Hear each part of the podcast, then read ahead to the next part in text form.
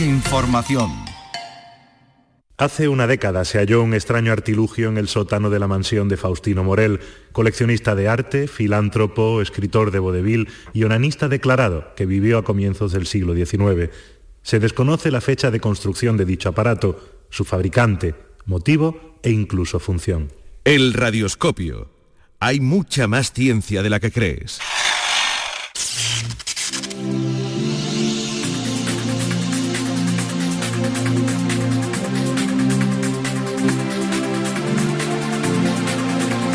El Radioscopio.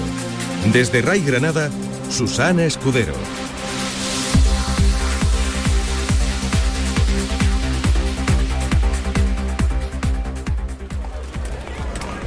Boston, 1902.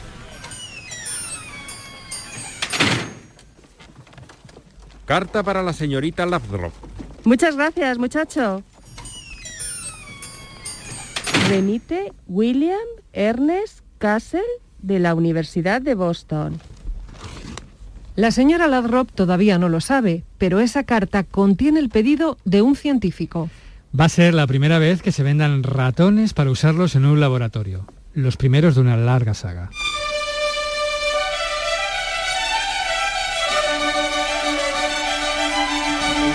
La madre de los ratones de laboratorio. Tras tener que abandonar la enseñanza como profesora por enfermedad, Abby Ethel Lathrop decidió montar un negocio para criar y vender ratones, una de las mascotas favoritas de principios del siglo XX. Comenzó con una pareja y multiplicó su stock hasta cerca de 10.000 ratones.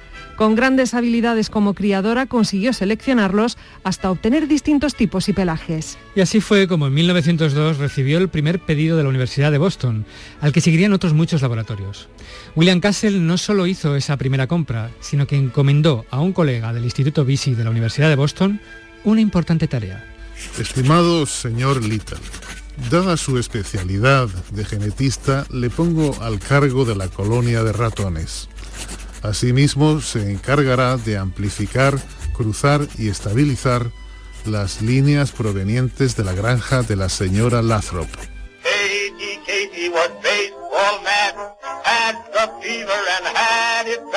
Pero Abby no se limitó solo a la crianza y venta. En 1908 observó ciertas lesiones cutáneas en algunos de sus ratones y usó la correspondencia con sus clientes científicos para preguntarles por estas lesiones.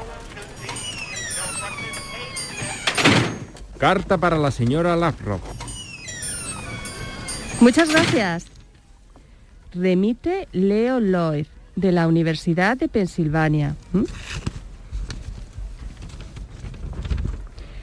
Estimada señora Lathrop, me dirijo a usted para... Yo también he observado esas lesiones que son de tipo canceroso, por lo tanto estaré encantado.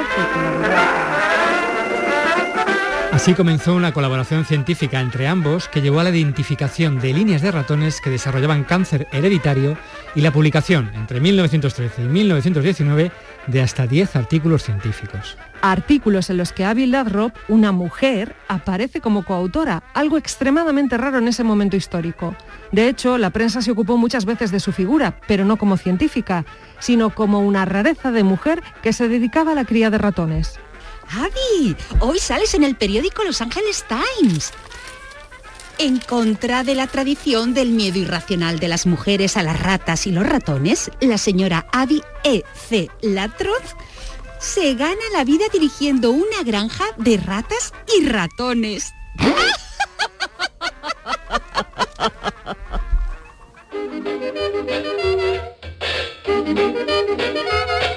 Sin embargo, y a pesar de todos sus logros científicos, los laureles fueron para C.C. Little, que desde la Universidad de Boston continuó con el trabajo en el Instituto BC.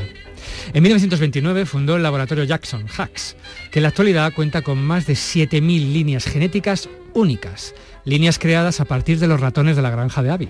Little también investigó en cáncer y pasó a la posteridad por sentar las bases de la experimentación con ratones híbridos, herencia y cáncer. No hizo alusión alguna al trabajo científico de Lathrop. Solo le dedicó una línea de agradecimiento en un paper de 1931 en donde se refería a ella como una extraña criadora de ratones con un cuidado e interés científico muy poco común. Lathrop murió en 1918 por una anemia perniciosa. Sus cuadernos se conservan en la biblioteca del Laboratorio Jackson. El Laboratorio Jackson es hoy el principal proveedor de ratones para experimentación del planeta.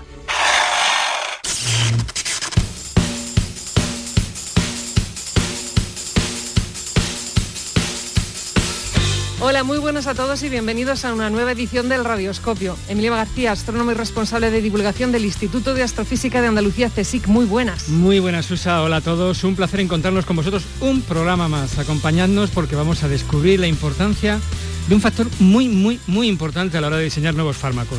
Los animales utilizados en experimentación. Comenzamos.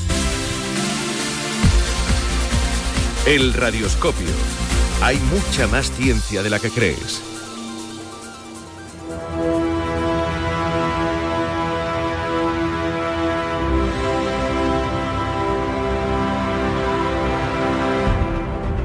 Desde que el mundo entero enfermó con una de las mayores pandemias de la historia, los ojos y las esperanzas de la población se han puesto sobre la ciencia.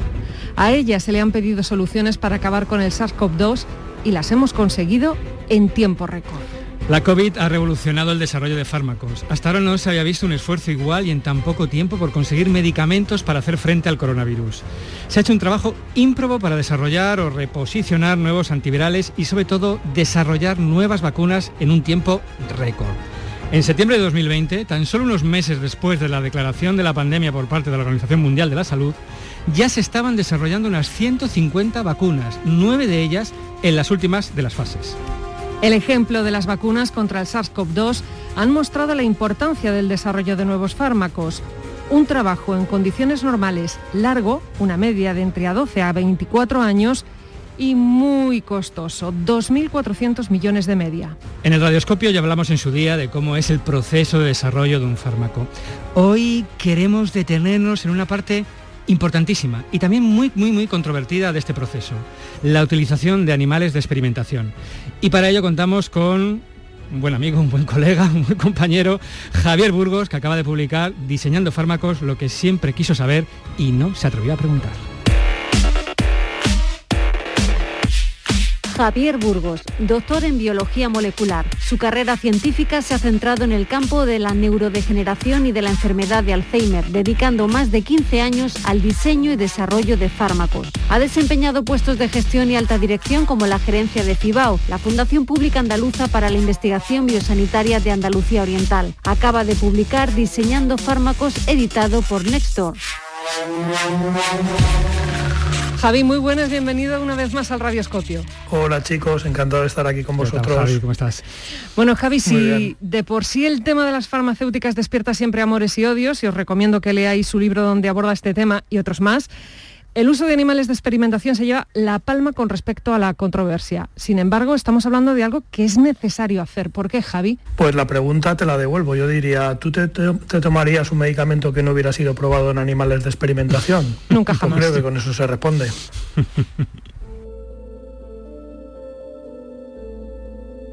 Las nuevas tendencias en el campo de la investigación básica que utiliza animales de experimentación con el objetivo de trabajar en condiciones cada vez más éticas pasan por la aplicación de la regla o principio de las tres Rs. Reducción, refinamiento y reemplazo.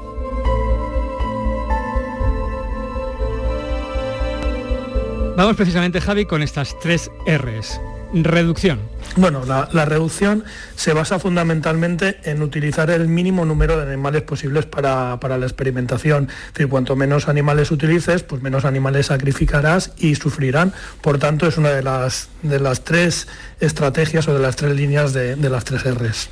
Eh, de hecho, en los últimos años eh, se ha visto una reducción de utilización de animales de experimentación muy importante. Si, por ejemplo, pues, eh, vamos a las páginas web del Ministerio y vemos el número de animales que se utilizaba hace unos 10 años, que era un- más o menos 1,4 millones, pues en 2019, 10 años después, se utilizaban poco más de 800.000. O sea que, como podemos ver, hay una disminución significativa del número de animales de experimentación con el tiempo. Esto es la reducción. Refinamiento. ¿Qué significa refinamiento, Javi? El refinamiento lo que se basa es en utilizar eh, protocolos o tratamientos o, o cualquier tipo de manipulación de los animales que los haga sufrir lo menos posible. Significa lo siguiente, si tú puedes elegir entre dos procesos o entre dos eh, protocolos, eh, siempre vas a tener que utilizar aquel que produzca menos sufrimiento animal. Pues esto es básicamente lo que es el refinamiento. Y vamos con la última de las tres R's, el reemplazo. ¿Qué es el reemplazo? El reemplazo es utilizar el animal más alejado evolutivamente del ser humano. Esto parte del principio de que cuanto más alejado esté de nosotros, pues tendremos menos reparo en utilizar esos animales. Por ejemplo, si puedo utilizar un gusano, mejor que si puedo utilizar un mono. Yo creo que esto se entiende perfectamente, ¿no? Los monos están muy próximos a nosotros y por tanto nos vemos, vemos ese sufrimiento pues eh, de una forma mucho más evidente que la podemos ver en animales más alejados. Bueno, pues ahora que conocemos las tres R's, vamos a conocer a estos animales.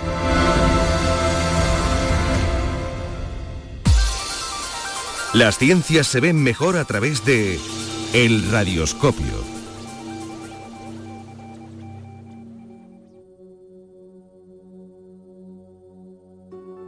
El gusano Caenor abditi elegans, normalmente nombrado como C. elegans. Es una especie de nematodo Rabitidae que mide aproximadamente un milímetro de longitud y vive en ambientes templados ha sido un importante modelo de estudio para la biología, especialmente la genética del desarrollo, desde los años 1970.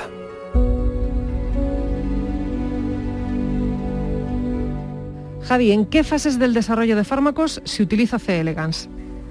Bueno, pues C. elegans se utiliza eh, inmediatamente después eh, de las células. El proceso de desarrollo de fármacos siempre va de más sencillo a más complejo y de hecho la mayor complejidad en la última fase, que son las fases en humanos, eh, y empezamos, lo más sencillo es utilizar, hacer experimentos en tubo de ensayo, luego en células y a un momento que tienes que empezar con animales. Bueno, pues el C. elegans, que es un, gusano, eh, se utiliza inmediatamente después de los ensayos en células, ¿no? en cultivos celulares.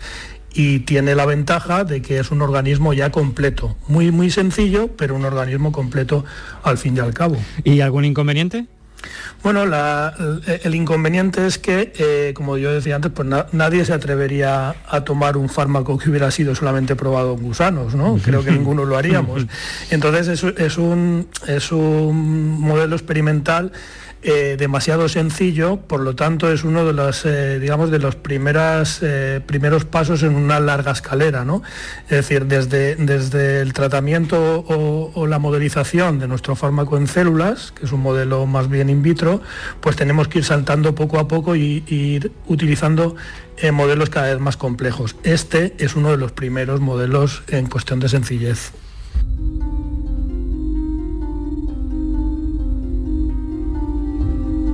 Drosophila melanogaster.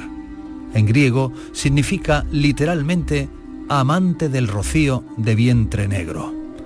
También llamada mosca del vinagre o mosca de la fruta.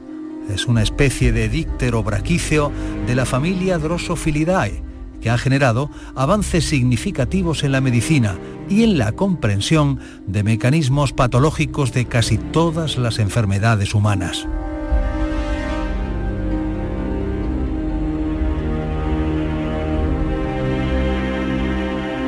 Bueno, Javi, pues estamos con la mosca del vinagre. ¿En qué fase del desarrollo de fármacos se utiliza la mosca? Pues la, mosca, mm, de forma parecida a lo que, pasa con el gusano, pues es eh, un organismo que se utiliza en las primeras fases, ¿eh? antes de, los modelos en, vertebrados y posteriormente a los estudios celulares.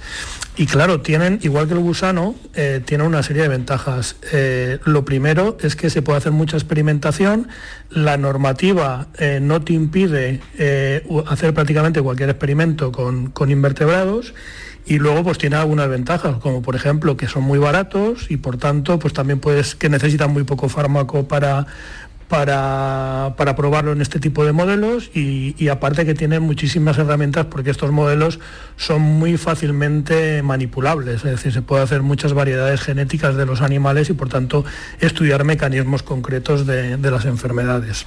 También tiene algunos inconvenientes, por ejemplo en tu libro citas que una cosa tan tonta como que tiene alas.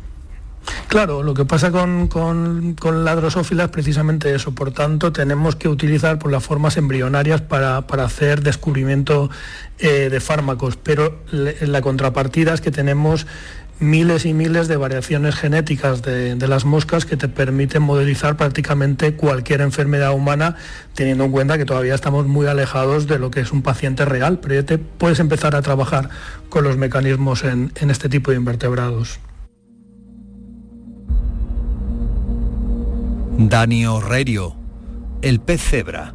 Es un ciprínido de uso frecuente en acuarios, así como para la investigación científica. Ha sido el primer vertebrado en clonarse.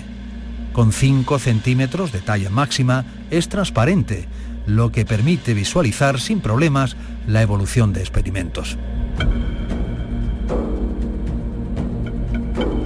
Javi, el pez cebra, ¿en qué fase se utiliza sobre todo el pez cebra? Pues mira, el pez cebra es, es un animal muy sencillo, ¿vale? Eh, pero que tiene una ventaja respecto a, los invertebrados que hemos hablado antes, y es que es un vertebrado. ¿eh? Por tanto, está mucho más próximo al ser humano que la drosófila o que, el, C. elegans.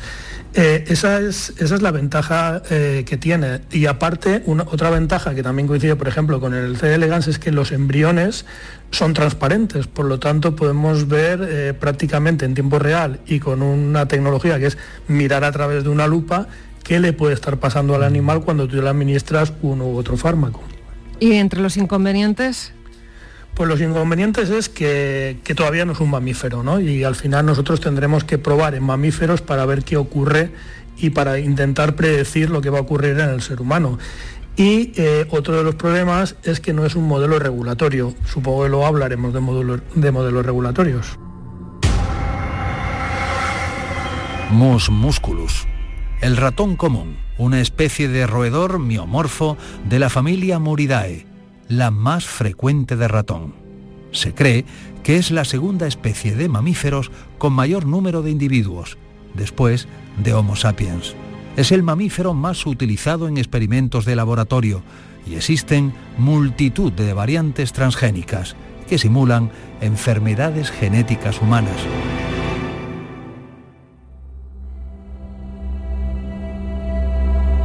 Estamos entrando ya en los modelos animales clásicos. Javi, el ratón es el animal de laboratorio por antonomasia. ¿Cuándo lo usamos en el proceso de desarrollo de un fármaco? Pues eh, lo utilizamos después de estos modelos que hemos estado hablando, que los podríamos catalogar como modelos intermedios. Es decir, necesitamos un salto, lo que son células en cultivo, hasta modelos de mamífero como puede ser el ratón. Ahí en medio están los modelos intermedios, pero el ratón es el primer modelo que se, suele utilizar eh, porque, como digo, es un mamífero, pero aparte de todo ello, porque ya empezamos a tener un conocimiento profundo de los ratones. Es decir, llevamos utilizándolo ciento y pico años, llevamos 50 años aproximadamente utilizando modelos genéticos, es decir, modelos, o organismos modificados genéticamente, eh, en este caso en ratones, eh, por tanto, pues nos permiten hacer experimentos que ya empiezan a ser muy próximos eh, para predecir lo que va a pasar en el ser humano, como por ejemplo qué vía de administración vamos a utilizar, podemos extrapolar dosis, es decir, nos puede dar muchas más ideas de la que nos daban los modelos previos. Bueno, has marcado alguna de las ventajas, como esa la experiencia que tenemos con ellos ya. Eh, ¿Alguna desventaja, algún inconveniente de trabajar con ratones?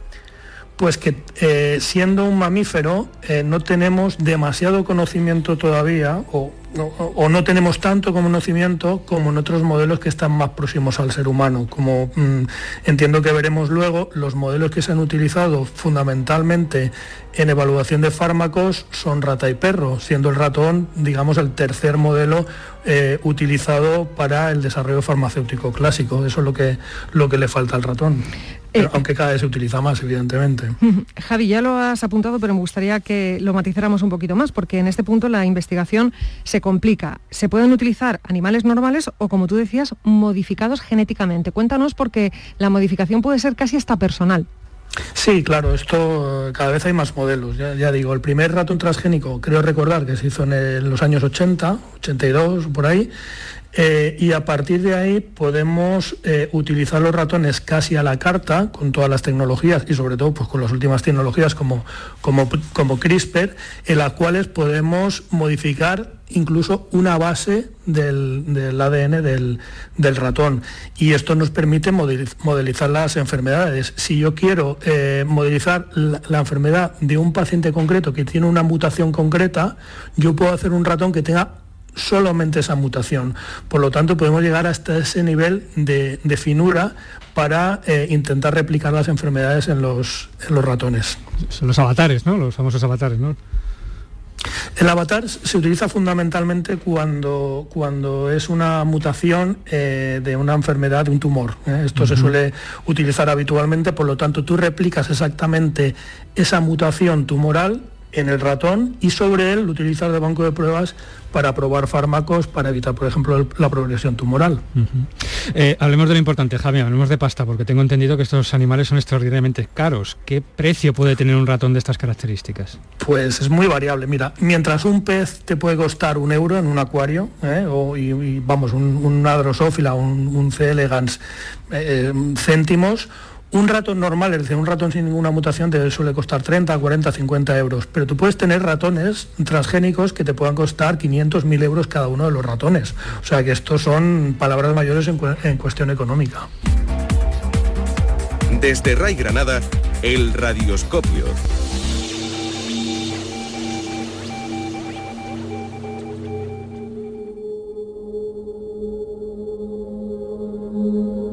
Ratus novergicus la rata parda. Una especie de roedor miomorfo de la familia Muridae es una de las más conocidas y comunes. Ha dado origen a las ratas albinas y otras variedades utilizadas como animal de laboratorio desde hace casi dos siglos.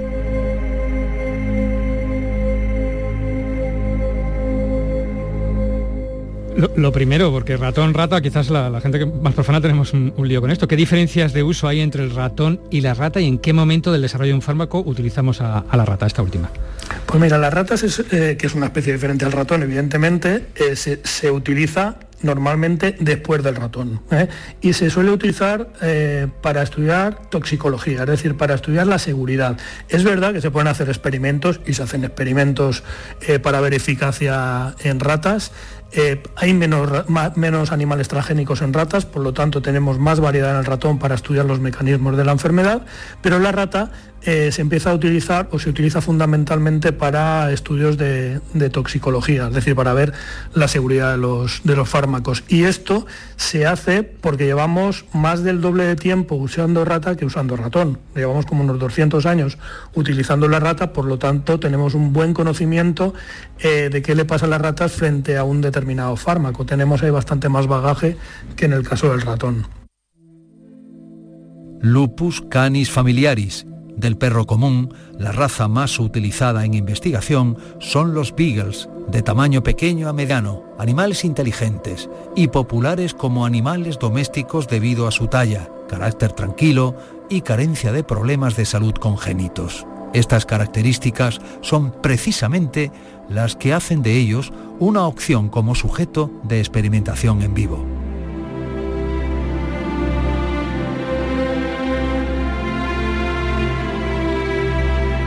Javi, la cosa empieza a complicarse aquí. ¿Cuándo recurrimos a la experimentación con perros?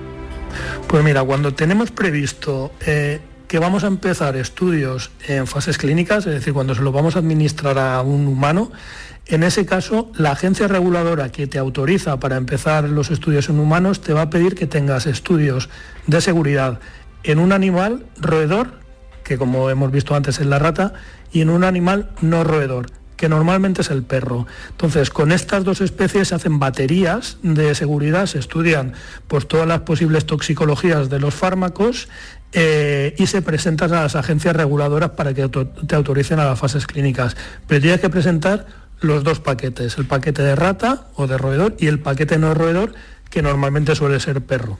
¿Y cuáles son las ventajas y cuáles los inconvenientes en el caso de los perros? Bueno, pues eh, conforme nos vamos acercando a animales que son más próximos a nosotros, vamos a tener eh, más problemas en utilizar más problemas éticos. Nos va a gustar utilizar cada vez eh, menos animales como es el perro. Aparte el perro como es el primer animal que domesticamos, pues le tenemos también mucho cariño. Este es uno de los problemas. Eh, las ventajas, pues que el perro es más predictivo que la rata normalmente. ¿eh? Es decir, eh, los fármacos se asemejan más a lo que ocurre en seguridad en perros que en ratas, pero tenemos que presentar los dos paquetes de resultados y tomar decisiones haciendo un estudio integral de los dos, de los dos paquetes de estudios.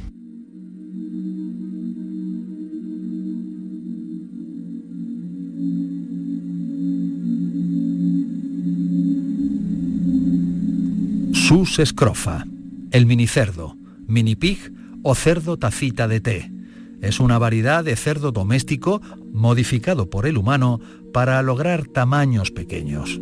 Desde la década de 1960, los cerdos con pesos entre los 68 a 91 kilos son utilizados en investigación médica y como posible fuente para donación y trasplante de órganos.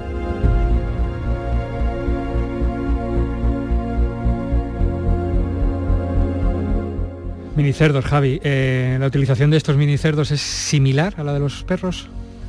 Sí, es similar. Eh, como te decía, eh, lo que hay que presentar son resultados en roedor, rata y en no roedor tú normalmente utilizas perro en casi todos los estudios, pero puedes tener alguna razón para utilizar otra especie que no sea el perro, por ejemplo los, minicerdos. Y esto es porque en algunas cosas se parecen más a los seres humanos los minicerdos que los perros. Por ejemplo, en el metabolismo, en el sistema digestivo, en la piel, pues son más parecidos que los perros y por eso a veces se sustituye una especie por otra.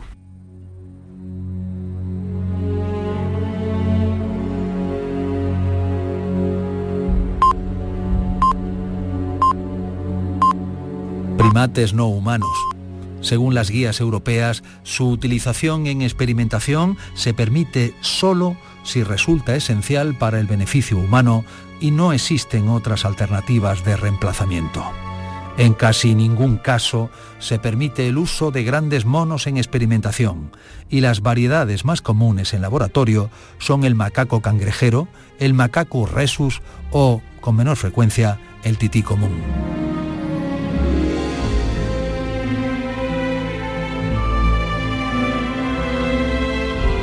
Como hemos escuchado y como nos podemos imaginar, este es el uso más restringido de todos. Pero ¿en qué momento del desarrollo de un fármaco es necesario, imprescindible, usar primates no humanos, Javi?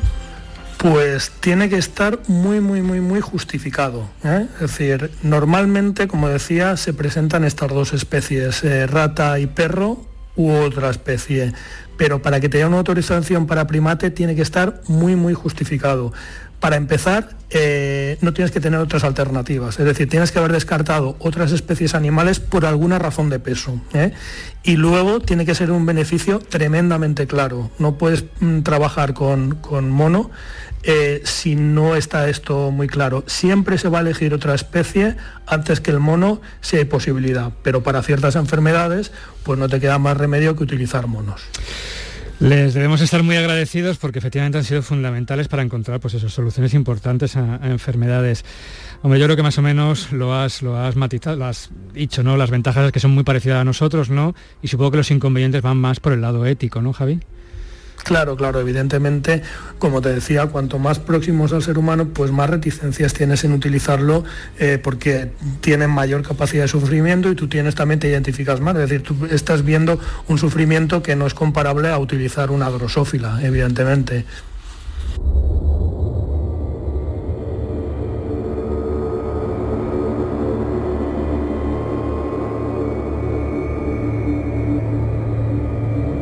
Javi, como hemos visto, el uso de animales en experimentación viene acompañado de una importante controversia, pero como explicas en tu libro, recordamos, diseñando fármacos, se trata de conseguir la máxima seguridad de los fármacos antes de empezar a administrarlos en los ensayos humanos. Desde luego, es decir, la obsesión principal de las agencias reguladoras, que son las que autorizan eh, que los medicamentos lleguen a, la población, pues la máxima preocupación, como digo, es la seguridad. Eh, no se suelen pedir demasiados datos de, de eficacia y muchísimos de seguridad porque queremos evitar pues historias pasadas en las que se ha visto que algún fármaco hace muchos años, cuando todo esto no estaba regulado, eh, se ha distribuido en humanos sin tener esas fases de seguridad. Hoy en día esto es muy muy difícil que ocurra precisamente porque se utilizan los animales de experimentación y concretamente las especies regulatorias, como, como decíamos antes, como rata y perro, para asegurarnos de que el fármaco que llega a un ser humano tiene las mayores garantías de seguridad. Bueno, Javi, sin duda es un tema eh, controvertido, fascinante, interesantísimo y la verdad que quizás no, no, todo lo, público que tendría que ser y lo conocido que tendría que ser. Y te agradecemos muchísimo este repaso que hemos dado a todos los animales de experimentación y la importancia que han tenido en la historia de la, y tienen en la historia de la, medicina, de verdad, Javi. Un saludo fortísimo. Y enhorabuena por tu libro, Javi. Muchas gracias, chicos. Y que te echamos mucho de menos. El radioscopio. Hay mucha más ciencia de la que crees.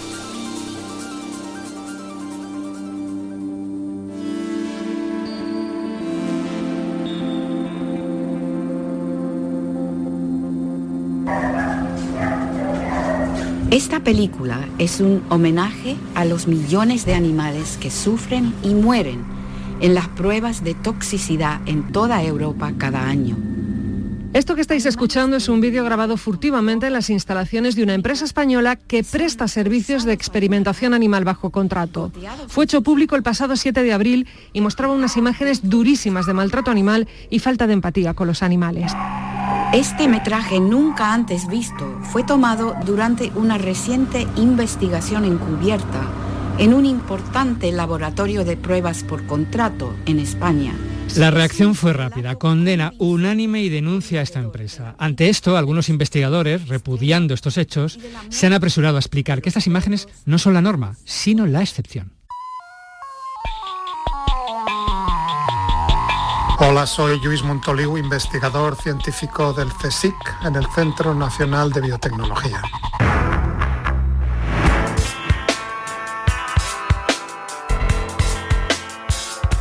La normativa. La experimentación animal es ciertamente una de las actividades científicas que está más estrictamente regulada y esto lo está tanto a nivel europeo por directivas europeas como a nivel nacional. Nadie que quiera realizar una experimentación animal puede hacerlo hasta no cumplir con todos y cada uno de los muchos requisitos que se requieren.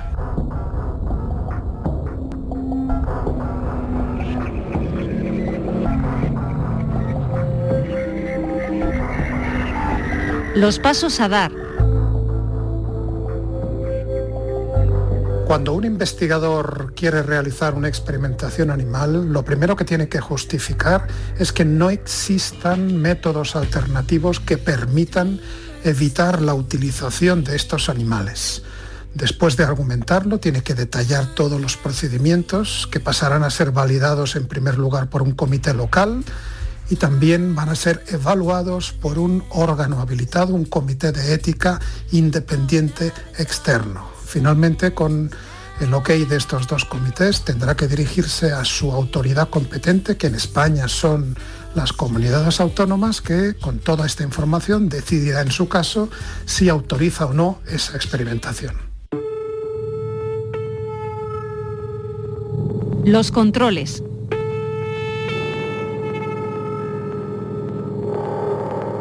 Cuando una experimentación animal está autorizada, la responsabilidad de la misma recae en el investigador principal de ese proyecto de experimentación animal, pero también en el responsable administrativo del centro o de la institución en la cual se realiza esa experimentación. Naturalmente también en manos de la de la autoridad competente que tiene que monitorizar y supervisar el cumplimiento de la legislación y no nos podemos olvidar de la responsabilidad individual que tenemos todos como ciudadanos, pues que existe un código penal que se nos va a aplicar si realizamos algún tipo de maltrato animal que esté penado.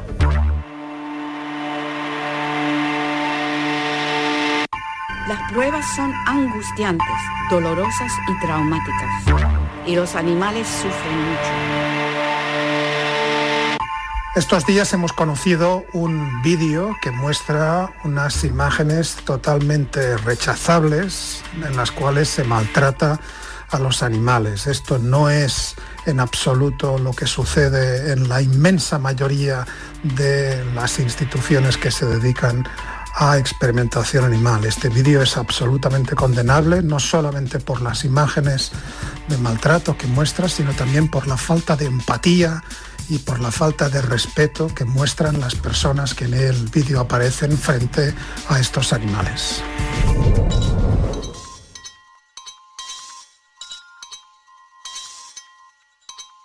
Este vídeo ha vuelto a resurgir una campaña que pretende terminar con la experimentación animal. Sin embargo, sigue siendo necesaria. Por ejemplo, no tendríamos ninguna de las múltiples vacunas que tenemos contra la COVID hoy en día si no se hubieran testado inicialmente en diversos modelos animales, tanto en roedores como después en primates no humanos, en macacos. No tendríamos ninguna de estas vacunas. Tampoco tendríamos ninguna de las tratamientos o terapias experimentales que se están desarrollando para los miles de enfermedades raras en los cuales hay que testarlo previamente primero en animales. Ciertamente existen métodos alternativos y cada vez hay más y cuando existen hay que utilizarlos, pero por el momento, a día de hoy, todavía no podemos prescindir de la experimentación animal.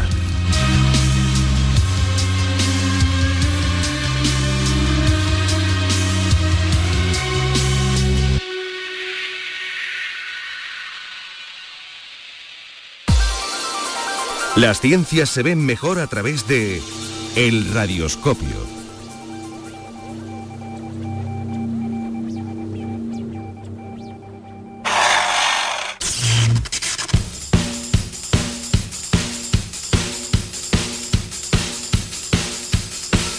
Nos vamos. Un día más, José Miguel Álvarez, la tercera pata del radioscopio, estuvo en la realización de sonido y con las voces de Raimundo Pastrana, Angustias Marín, Noemí Fernández, Almudena González, Mara Fuentes, Luis López, Jesús Reina y Felipe Jiménez. Hasta el programa que viene. Adiós.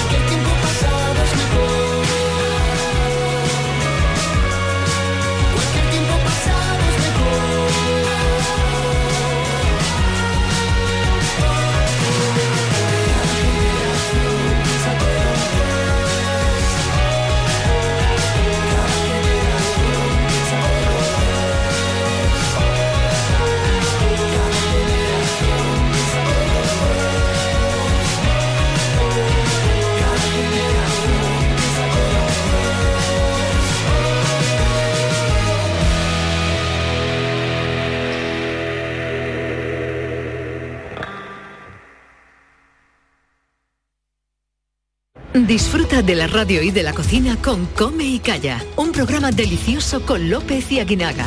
Comparte mesa y mantel con un programa fresco como una lechuga, con una música sorprendente, con recetas de la abuela y con tendencias gastronómicas de lo más fashion. Anótalo, Come y Calla, los domingos a las 3 de la tarde en RAI, Radio Andalucía Información.